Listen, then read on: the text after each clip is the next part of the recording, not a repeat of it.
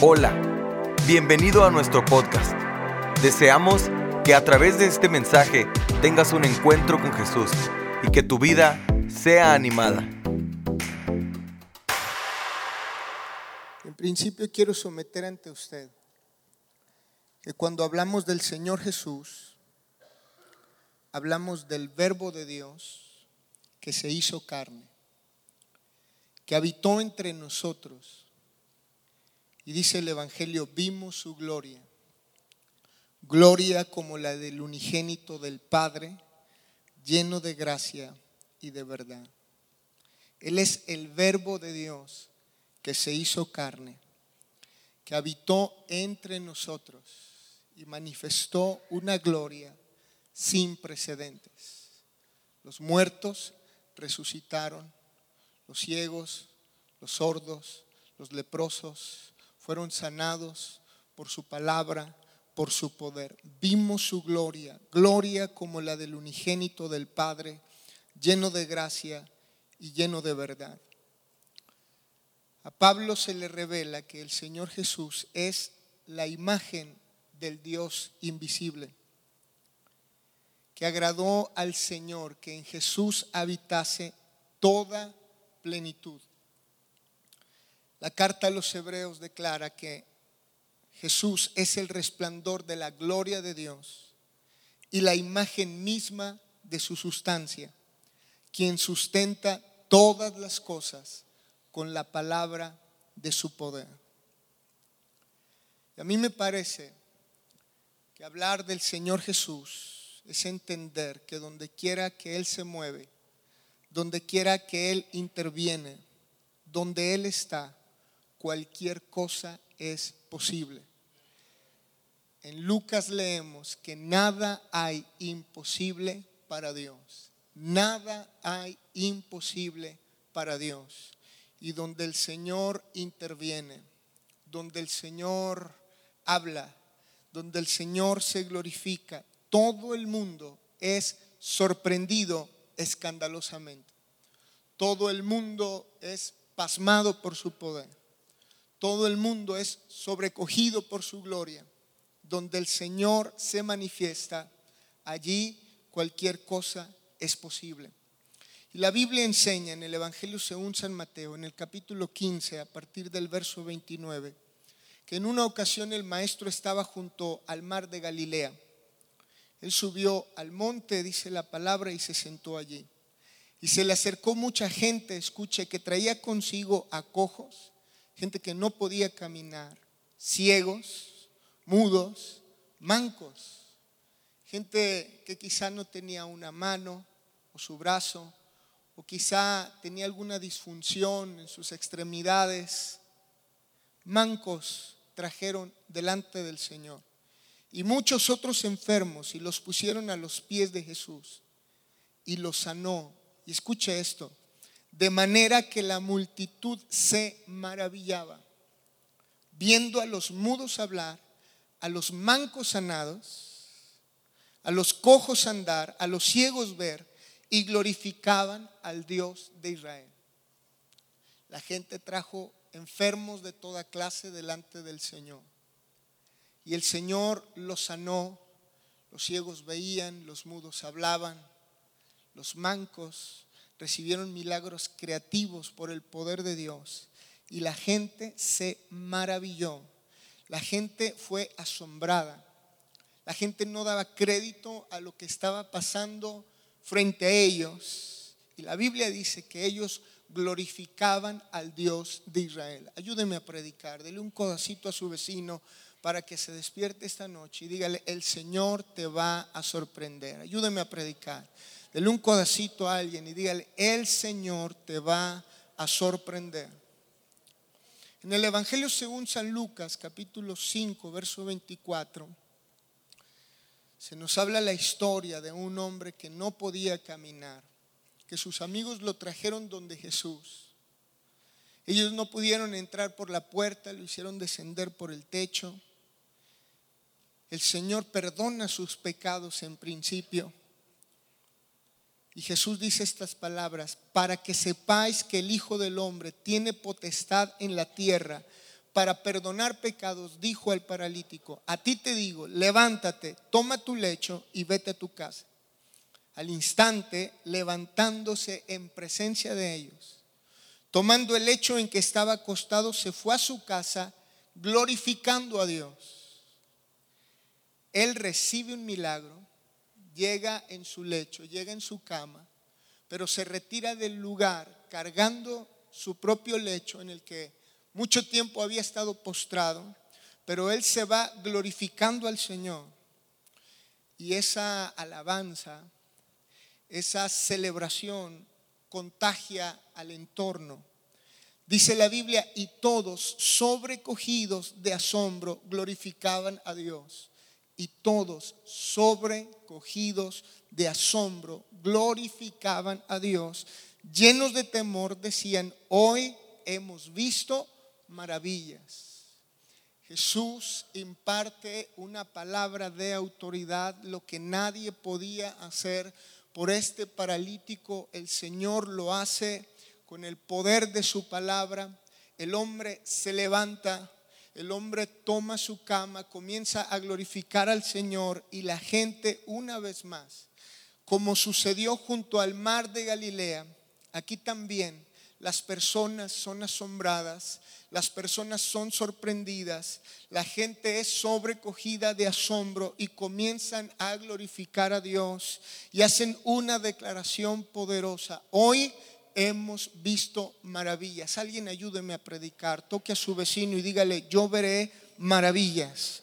Alguien declárelo en el nombre de Jesús. Alguien comience a soltar la fe en esta noche. Alguien comience a promover la atmósfera.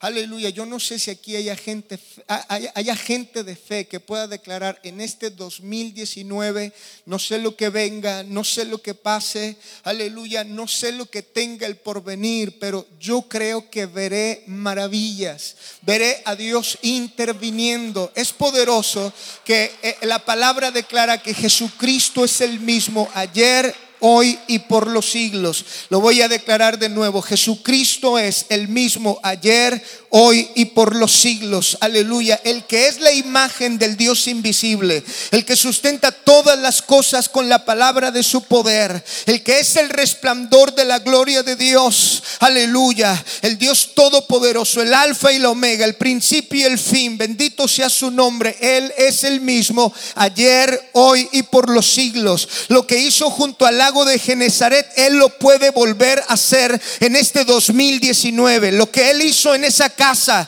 con ese paralítico, Él lo puede volver a hacer en este 2019. Aleluya. Veremos maravillas en el nombre de Jesús. Alguien puede declararlo, alguien puede hablarlo, alguien puede anunciarlo en el nombre de Jesús. En este año veré maravillas en mi casa, veré maravillas en el ministerio que Él me entregó, veré maravillas en mi cuerpo, veré que los cielos se abren y Dios enviando bendición hasta que sobre y abunde para la gloria de su nombre. La Biblia habla en el Evangelio según San Marcos capítulo 4 versículo 39. Jesús está en una embarcación en el mar y se desató una tempestad.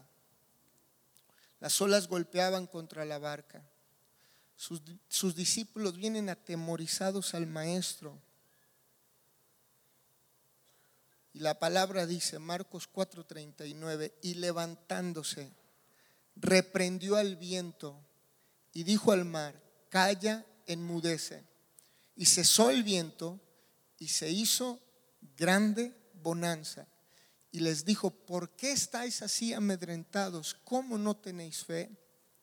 Y una vez más, la escena invariable que ocurre en el entorno cuando Cristo manifiesta su poder, entonces temieron con gran temor. Una vez más, las personas se sorprenden, se maravillan, se asombran de lo que Jesús es capaz de hacer. Y se decían el uno al otro, ¿quién es este que aún el viento y el mar le obedecen? A mí me sorprende que el apóstol Pedro, luego de ver aquel milagro, aquella pesca milagrosa, el apóstol viene donde Jesús y cae de rodillas delante del Señor y asombrado, sobrecogido, abrumado por el milagro, le dice Pedro al Señor, apártate de mí, porque soy pecador. Pedro fue abrumado por el poder. Pedro fue abrumado por la gracia. Pedro lo reconoce, yo soy pecador, no soy digno, no soy el mejor, no estoy a la altura, no doy la talla. Pero tú, por encima de mis deficiencias, por encima de mis errores, has querido bendecirme. Aquel milagro que recibe Pedro es uno inédito, es uno sin precedentes. Y la palabra del Señor declara cosas que ojo no vio, ni oído oyó, ni han subido a corazón de hombre, son las que Dios ha preparado para los que le aman. Yo no sé a quién he venido a predicarle en esta noche. Pero alguien aquí tiene que recibir, alguien aquí tiene que entender que el Señor te va a sorprender, que el Señor te va a maravillar. Aleluya. El Señor hará algo poderoso y sobrenatural en tu vida. Yo te lo estoy anunciando en enero de 2019. Y más pronto que tarde, aleluya, el Señor te va a sorprender. Él hará algo maravilloso. Él hará algo sobrenatural. Lo que nunca tú has experimentado, lo que nunca viste con tus ojos, lo que nunca has oído con tus oídos, lo que ni siquiera se te ocurrió, Él lo va a hacer a su manera. Él siempre hace las cosas mucho más abundantemente de lo que nosotros podemos pedir o de lo que nosotros podemos entender. Aleluya. Alguien aquí tiene que celebrarlo. Alguien aquí, aleluya, tiene que bendecir la gloria de su nombre. Él te va a sorprender. Mi alma te adora, Señor.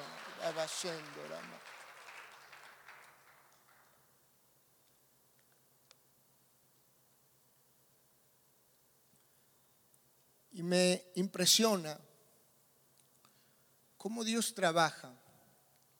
Porque esta historia comienza en negativo. Comienza con barcas vacías. La Biblia dice que los pescadores habían trabajado toda la noche. Imagínense lo que esto significa. Gente trabajando toda la noche en el mar, desvelados, mojados, cansados, y no habían obtenido resultados.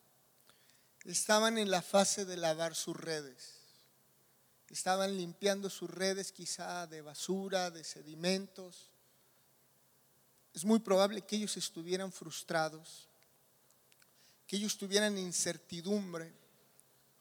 Quizá aquella pesca era importante para resolver sus compromisos financieros. Tenían familias que alimentar, tenían situaciones que hacerles frente, pero aquella noche, hasta ese momento, nada habían logrado. Y es que en ocasiones la vida nos pone en esa situación. Usted implementa todas las herramientas que tiene, todas las estrategias que conoce se esfuerza, trabaja, pero no obtiene resultados. Y de pronto la frustración llega, la incertidumbre llega. Hoy el panorama mundial no es el más alentador. Las migraciones, la falta de liderazgo en los países, de oportunidades, la inestabilidad política, la violencia. El panorama no es alentador. Sin embargo, a mí me bendice que era cuestión de tiempo. Ellos no iban a terminar mal. Esa historia no termina en fracaso, esa historia no termina en derrota, esa historia no termina en vergüenza. Era cuestión de tiempo, solamente unas horas y su historia iba a cambiar diametralmente. Solamente cuestión de horas y ellos iban a ser sorprendidos. Cuestión de tiempo, iban a experimentar un milagro. Cuestión de tiempo, aleluya, y sus redes iban a encerrar gran cantidad de peces. Su barca estaría hundiéndose por el peso del el milagro. Era cuestión de tiempo, no iban a terminar mal. Ellos no lo sabían hasta ese momento, pero ellos iban a recibir un milagro. Ayúdame a predicar. Quizá alguien está en esa hora difícil, en esa noche oscura. Quizá alguien aquí está eh, eh, en el terreno de la incertidumbre, en el terreno de la frustración. Quizá alguien aquí hoy está comenzando el año negativamente. Pero ayúdame a predicar, suelta la fe, toca a tu vecino, aleluya, y dile en el nombre de Jesús, es cuestión de tiempo. Es cuestión de horas. Vamos, suelta la fe, aleluya. Habla con seguridad. Toca a alguien en el nombre de Jesús. Deja que la unción fluya a través de ti. Deja que Dios use tus labios. La palabra dice, creí por lo cual hablé, aleluya. Bendice a tu vecino y dile, es cuestión de tiempo. Todavía no lo sabes, pero es cuestión de tiempo. Llénate de fe. La fe es la certeza de lo que se espera, la convicción de lo que no se ve todavía no lo ves, todavía no lo experimentas, quizá todavía la respuesta no ha llegado a tu vida, quizá todavía las puertas no se han abierto, pero es cuestión de tiempo. En el nombre de Jesús, en las próximas horas, alguien, alguien que alabe la gloria del Señor, en los próximos días, aleluya, en las próximas semanas, tu milagro se manifiesta. Jesucristo es el mismo ayer, hoy y por los siglos Tú no estás solo, aleluya. Tú no estás solo. Tú no estás en el abandono. Tú no estás a la deriva, aleluya. Pronto llega el maestro a renovar tus fuerzas. Pronto llega el maestro a declarar una palabra sobre ti. Pronto llega el maestro a transformar tu historia. Pronto llega el maestro a provocar milagros en tu casa, provocar milagros en tu familia, provocar milagros en tus hijos. Alabado sea el nombre Señor. Alguien aquí tiene que recibir. El Señor Jesús te va a sorprender.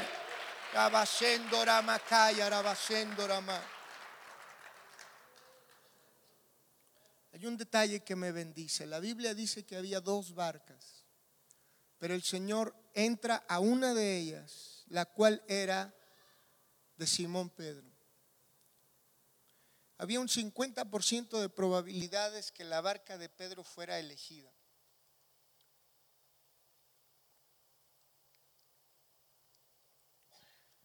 Pero es precisamente la barca de Pedro y Pedro mismo quienes son elegidos por el Señor Jesús.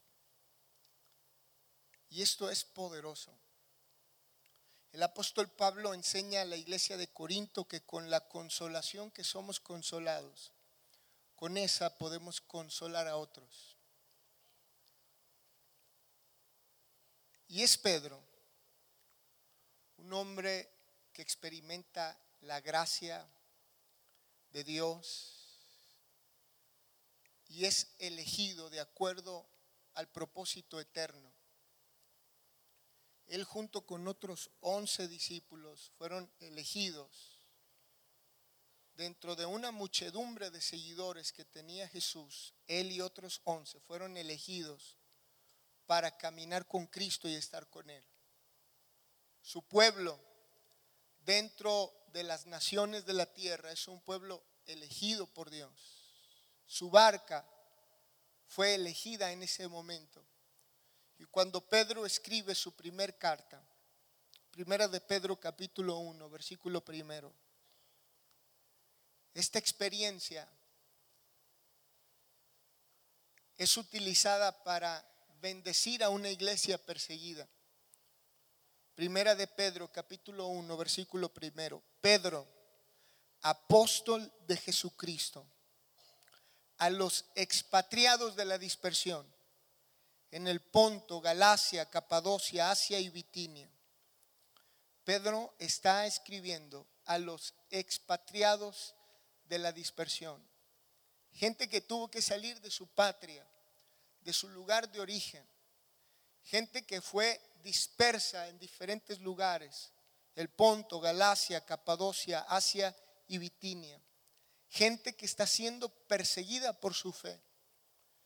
Y lo que Pedro habla por el Espíritu Santo es esto, elegidos según la presencia de Dios Padre en santificación del Espíritu.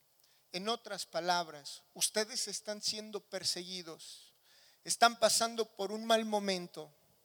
Hay gigantes que se han levantado, acechanzas y diseños en su contra pero no olviden que ustedes fueron elegidos según la presencia de Dios Padre, según la capacidad de Dios de conocer anticipadamente las cosas. Ustedes fueron elegidos por Dios, alabado sea su nombre. Ustedes fueron escogidos por Dios. Pablo se cree que desde una cárcel en Roma, cuando escribe a la iglesia de Éfeso, aleluya, él les imparte una verdad poderosa que es libertadora, aleluya, que nos debe de llenar de fe, que debe de cambiar nuestra postura delante de la vida. Pablo le dice a los efesios que en Cristo fuimos escogidos antes de la fundación del mundo. No estamos en el planeta por error, no estamos aquí por casualidad, es que Dios tiene un plan para nosotros, es que Dios tiene un diseño en nuestras vidas, es que Él tiene un propósito para nosotros. Y el salmista declaró, Jehová cumplirá su propósito en mí, alabado sea el nombre del Señor. Qué bueno es saber, eso me llena de gozo, eso me, me convierte en un adorador. No soy el mejor, no entiendo por qué, qué fue lo que Él miró, aleluya, pero bendito sea su nombre Él quiso elegirnos, aleluya. A mí me parece que si tú estás aquí es porque Él te eligió. Jesús le dice a sus discípulos, no me eligieron ustedes a mí, yo los elegí a ustedes y los he puesto para que vayan y den mucho fruto y su fruto permanezca. Bendito sea el Señor, aleluya, que su gracia nos alcanzó. Bendito sea el Señor que su misericordia nos encontró y hoy estamos aquí para dar honra gloria gloria a su precioso nombre. En el versículo 5, primera de Pedro, capítulo 1, versículo 5, Pedro hace una declaración poderosa y sobrenatural. Pedro dice, sois guardados por el poder de Dios mediante la fe. En otras palabras, están siendo perseguidos. Aleluya, los buscan para matarlos, para violentarlos, pero ustedes fueron elegidos por el poder de Dios. Aleluya, y si fueron elegidos, el poder de Dios los guarda mediante la fe. Aleluya. Qué bueno es saber que si hay una marca sobre tu vida, nada ni nadie te puede detener. Ninguna arma forjada contra ti puede prosperar. Alabado sea el nombre del Señor. Él te guarda, Él te defiende. Aleluya. Él interviene a tu favor. Bendito sea su nombre. Es por eso que aunque han habido levantamientos en tu contra, aunque se han levantado gigantes en tu contra, tú todavía estás aquí Alabado sea el nombre del Señor. Es que Dios tiene un plan. Es que Dios tiene un diseño para ti. Es que hay algo que Él te ha asignado y el poder de Dios te guarda mediante la fe. Alabado sea el nombre del Señor. Aleluya. ¿Cuántos bendicen la gloria de su nombre? Porque Él nos guarda. El ángel de Jehová acampa a nuestro alrededor. Nos guarda y nos defiende. Jesús elige la barca de Pedro. Y Pedro reacciona positivamente. Pedro colabora a los propósitos del Maestro. Pedro colabora a los propósitos del Señor. La Biblia dice que la gente se agolpaba sobre Jesús. Y él decide hablar desde la barca para hacerlo con mayor comodidad. Y Pedro colabora con los propósitos del Señor. En primer lugar, Pedro le presta su barca. los recursos de los cuales dispone en ese momento, los pone al servicio del Señor. Pedro tenía una barca y Pedro la facilita para que el maestro pueda predicar desde allí a la multitud. Pedro usa su barca para que el mensaje llegue a otros. Pedro usa sus recursos para que la palabra sea impartida a toda esa multitud. Y como recién lo hemos leído, el proverbio declara, honra a Jehová con tus bienes y con las primicias de todos tus frutos. Al Señor no solamente lo puedo exaltar con mis palabras, con mi adoración, fruto de labios que glorifiquen su nombre, pero también las herramientas que Él me ha provisto, los recursos que Él ha querido darme también pueden en convertirse en un instrumento para traer honra a su nombre. Y cuando nosotros honramos a Dios con nuestros bienes, la palabra promete, serán llenos tus graneros con abundancia y tus lagares rebosarán de mosto. Honra a Jehová con tus bienes el principal término hebreo que significa honra es kabod y su significado literal es peso. De allí que a la persona a la que se honra es alguien que se considera de peso o de valía. Por ello solo podemos honrar aquello que damos peso o aquello que damos valor. Es imposible honrar a Dios a menos que Él sea realmente valioso o de peso para nosotros. Si nosotros honramos al Señor, es porque Él es el todo de nuestra vida. Él es la fuente de nuestro existir. El ministro Asaf declara, en los cielos no tengo a nadie sino a ti y fuera de ti nada deseo en la tierra. Allí hay un adorador que reconoce que el motivo de su vida es el Señor. En la poesía hebrea nosotros, nosotros leemos, tus amores son mejores que el vino, por eso las doncellas te aman un poeta hebreo, un hombre inspirado, está declarando, no hay nada mejor que tú. Tus amores son mejores que el vino. No hay otra experiencia, no hay otra sensación, no hay nada que se pueda asemejar a ti, a tu gloria, a tu poder, a tu presencia, a tu nombre. Aleluya. Y cuando nosotros reconocemos que Él es Rey, que Él es Señor, aleluya, que de lo recibido de su mano le damos, bendito sea Cristo, aleluya, entonces con mayor facilidad podemos honrar al Señor con nuestros recursos para que su propósito se lleve a cabo. Aleluya, para que su reino sea establecido. Alabado sea el nombre del Señor. Pedro presta su barca para que la palabra sea hablada, para que el mensaje llegue a esos pueblos, para que el mensaje llegue a esas personas. Honra al Señor con tus bienes. Tu vehículo puede traer honra al Señor. Tu casa puede traer honra al Señor.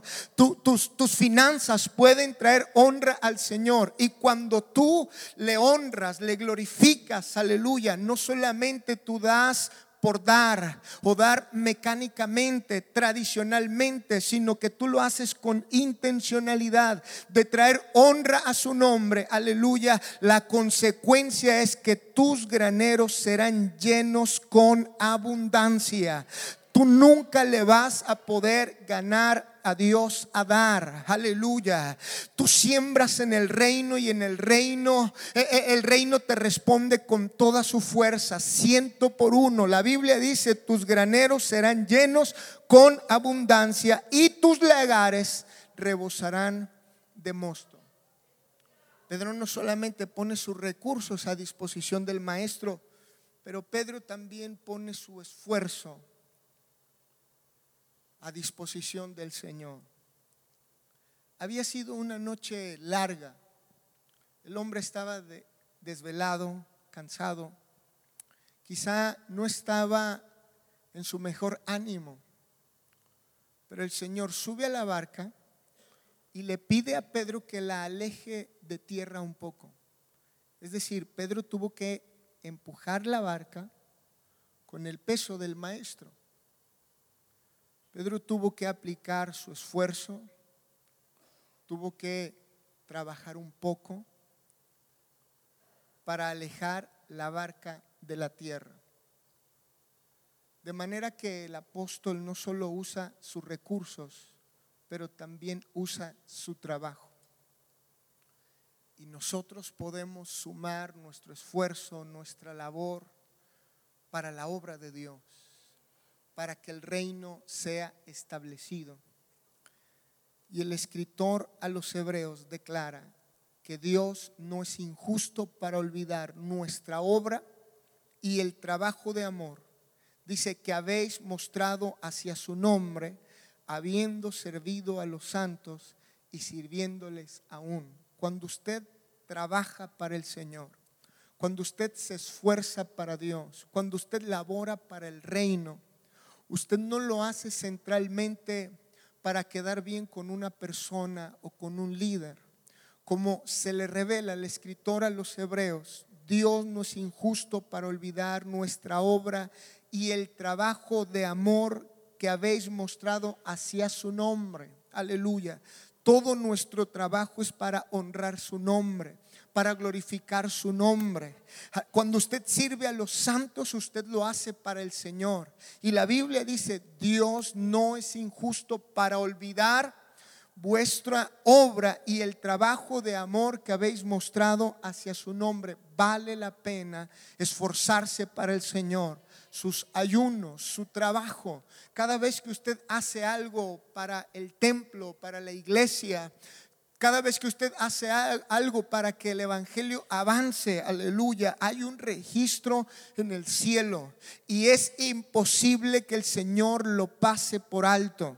Y tarde o temprano usted va a cosechar el fruto de esa semilla.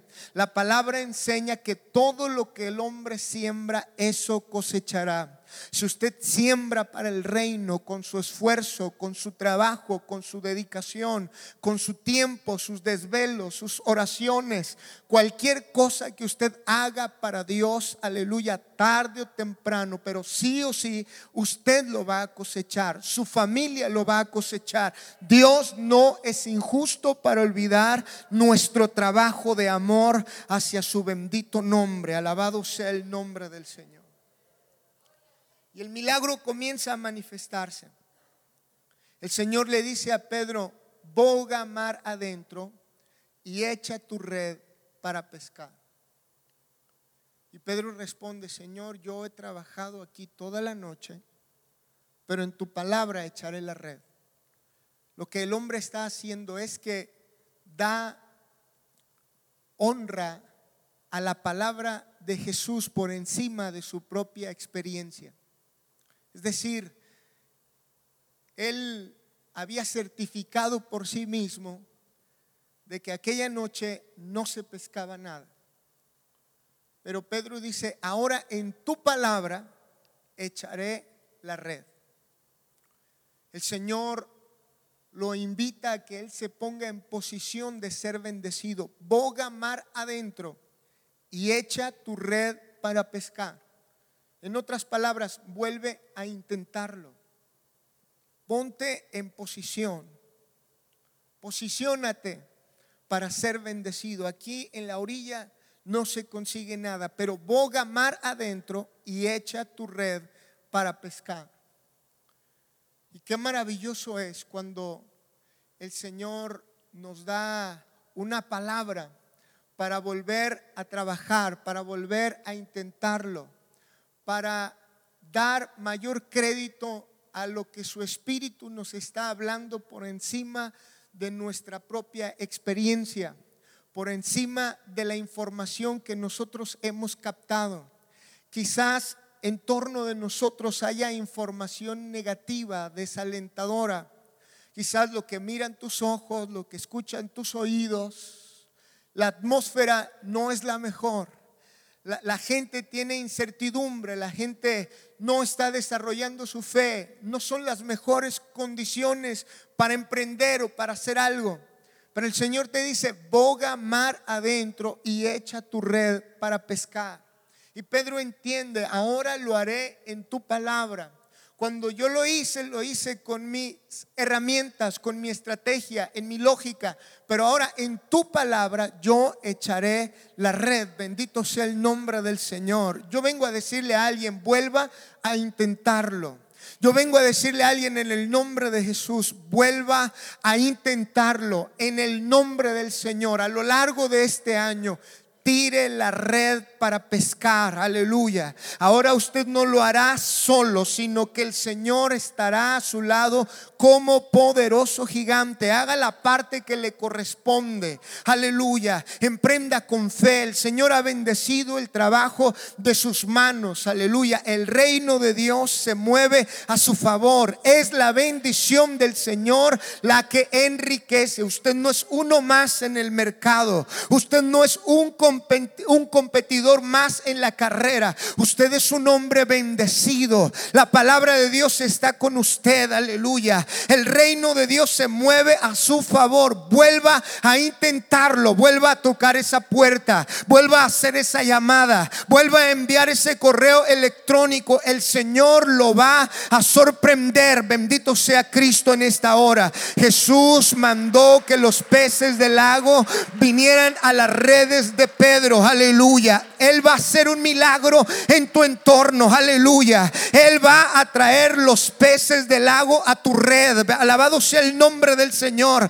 El bien y la misericordia te siguen todos los días de tu vida. Tú eres alguien que camina con el favor de Dios. Tú eres alguien que camina bajo cielos abiertos. Alabado sea el nombre del Señor.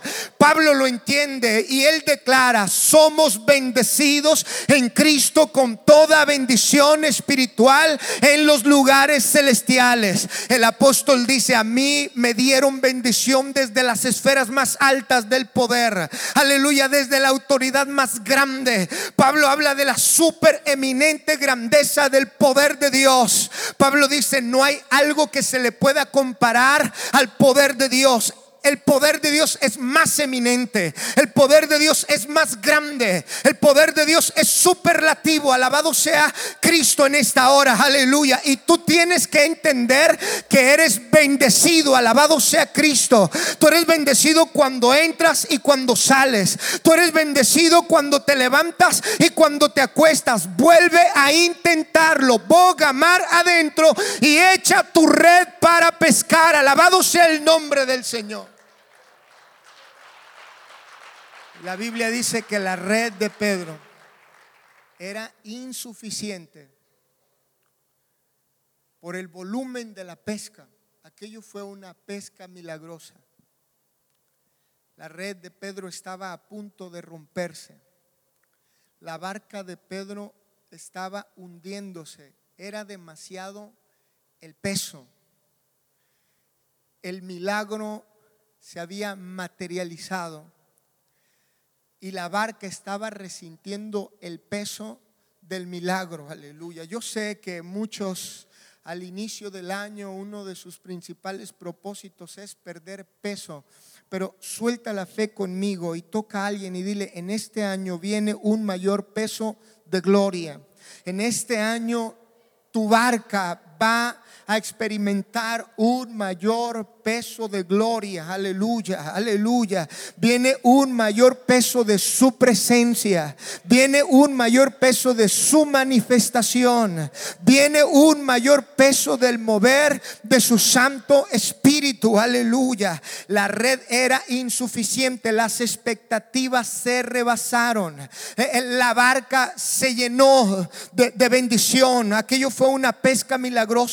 Y no solamente Pedro disfruta de esa bendición, Pedro hace señas a sus compañeros, a, la gente que está en la otra barca para que vengan y le ayuden. Y, aquella gente también fue bendecida. La Biblia dice que también aquella barca se llenó. Ambas barcas fueron llenas. Ambas barcas se hundían. De manera que no solamente Pedro empieza a experimentar el milagro, a disfrutar y a celebrar el milagro, sino que el entorno de Pedro también es bendecido por Dios. Aleluya. Es cuando eh, tú llegas a un lugar y la gente comienza a detectar que hay algo sobre ti, que hay un depósito en tu vida. Tú entras y la atmósfera cambia. Jesús llegó a la región de los Gadarenos. Aleluya. Y los demonios, las autoridades espirituales se dieron cuenta que el Hijo de Dios había llegado a la región. Aleluya. Porque hay momentos donde el Señor te sorprende, donde el Señor abre los cielos y no solamente tú comienzas a avanzar, tú comienzas a, ser bendecido. La Biblia habla de Obed Edom. Dice la, la palabra que el arca llegó a su casa y en tres meses hubo una aceleración, hubo un adelanto poderoso y sobrenatural. Todo lo que tenía que ver con Obed Edom eh, eh, estaba siendo bendecido, prosperado, aleluya, de manera sobrenaturalmente. Las noticias se regaron por todas partes las noticias llegaron a David. Aleluya, rey, algo ocurrió en la casa de Obed cuando el arca, aleluya, entró a su familia, entró a su hogar. Obed Edom está siendo prosperado inéditamente, sobrenaturalmente. Aleluya, sus ganados son los mejores, sus cosechas son las mejores, sus hijos son los mejores. Algo sobrenatural está pasando en esa casa, en esa familia desde que llegó el arca y las noticias se regaron. Aleluya. David también se levanta en fe y él dice, yo no me puedo quedar al margen de esta bendición. Aleluya. Yo también me quiero conectar a esa victoria. Yo también me quiero conectar a esa presencia. Yo también me quiero conectar a esa gloria. Aleluya. Yo no sé a quién he venido a predicarle. Aleluya. Pero el arca está en tu casa. El arca está en tu familia. Alabado sea el nombre del Señor. Aleluya. Viene victoria, viene bendición, viene, aleluya, una cosecha, una pesca milagrosa sobre tu vida y sobre tu entorno. Alguien alabe la gloria del Señor en esta hora.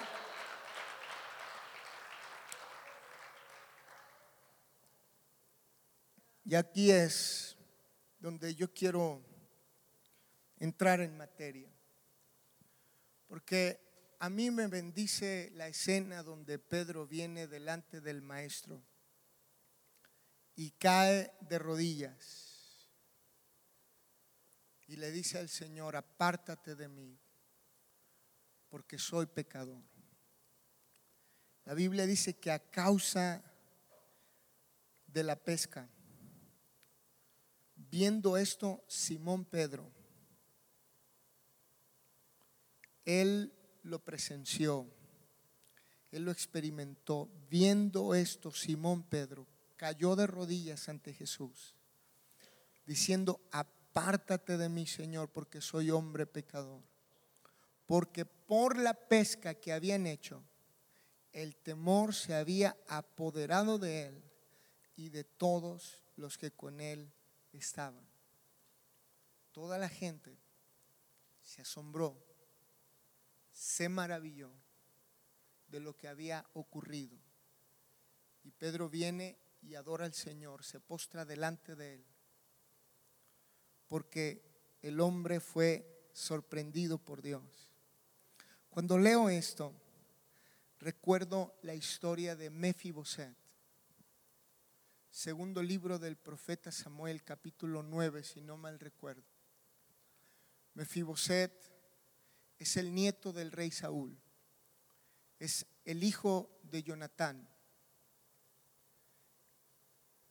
Era alguien que seguramente pasaría el tiempo y estaría en palacio porque venía de un linaje de reyes, de príncipes.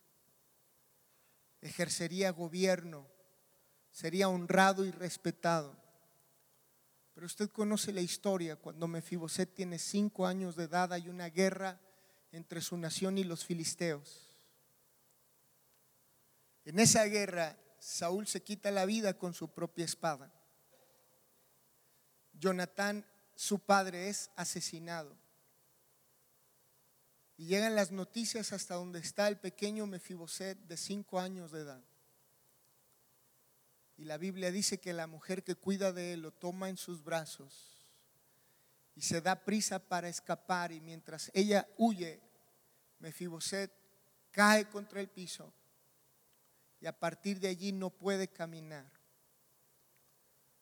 Cuando David llega a gobernar Israel, él se pregunta si hay alguien a quien él pueda hacer misericordia de Dios, de la casa de Jonatán, de la casa de Saúl. Y la Biblia dice que un antiguo trabajador de Saúl, llamado Siba, le dice, queda alguien, se llama Mefiboset, está lisiado de los pies y vive en Lodebar. Aquella región era desértica, era árida. David envía por él. El hombre sale del desierto, viene a palacio y lo primero que David declara sobre Mefiboset es todo lo que fue de la casa de Saúl, todo lo que fue de la casa de tu padre, yo te lo regreso. Mefiboset llega con el temor de ser asesinado por pertenecer a otra casta, a otro linaje de reyes. Pero en lugar de ser ejecutado, él comienza a ser bendecido por las órdenes del rey. Él comienza a ser restituido. A él se le devuelve su patrimonio, se le devuelve su herencia. No solamente eso, sino que el rey da orden que se trabaje para Mefiboset, que se labre la tierra, que se almacenen los frutos. El rey da orden que aunque Mefiboset tenga frutos en sus graneros, él se sentará a la mesa como uno de los hijos del rey.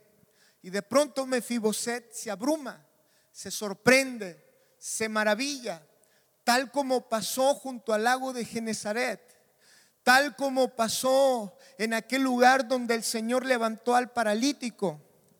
Mefiboset se sorprende y se maravilla y le dice al rey David, ¿quién soy yo para que mires a un perro muerto como yo? Pedro dice, apártate de mí, Señor, porque soy hombre pecador, yo soy indigno, yo no lo merezco, apártate de mí. Y Mefiboset también se pregunta, ¿quién soy yo para que mires a un perro muerto como yo? A mí me bendice que ni siquiera David responde a esa pregunta. Él dice, usted será tratado como uno de los hijos del rey y usted se sentará a mi mesa. Aleluya. Qué bueno es saber que el rey de gloria, no el rey David, no el rey Salomón, pero el Apocalipsis dice que Él es el soberano de los reyes de la tierra. Él, es un rey de misericordia, aleluya. Él nos saca de nuestros desiertos, Él nos saca de nuestras crisis, Él cambia nuestras temporadas y no importa lo que, lo que las circunstancias, lo que la vida, lo que, lo que el infierno te haya arrebatado de la mano, Él tiene el poder de restituirte. Alabado sea el nombre del Señor. Él tiene el poder de sacarte del desierto. Aleluya. Él tiene el poder de levantarte y afirmar tus pies sobre la peña. Él tiene el poder de cambiar tu historia. Alabado sea el nombre de Cristo. Aleluya. Yo vengo en el nombre de Jesús a declarar que alguien aquí recibe un una transformación poderosa. Alguien aquí sale del desierto. Alabado sea el nombre del Señor. Tú serás tratado como uno de los hijos del rey. Tú recibes restitución para la gloria de su precioso nombre. Termino con esto. El Salmo 8 es un salmo que me ha bendecido poderosamente. Porque una vez más veo a alguien sorprendido y abrumado por Dios. Mi Biblia dice en, el título del Salmo 8, la gloria de Dios y la honra del hombre, al músico principal sobre Hitit. Ese término Hitit, encontré que es uno que se menciona en tres salmos de la escritura. Uno de ellos es este Salmo 8. El término traduce como el lagar. Y hay informaciones que concluyen que este era un himno que se cantaba en los lagares. La gente que pisaba las uvas en el lagar se cree que llegó a recitar este salmo.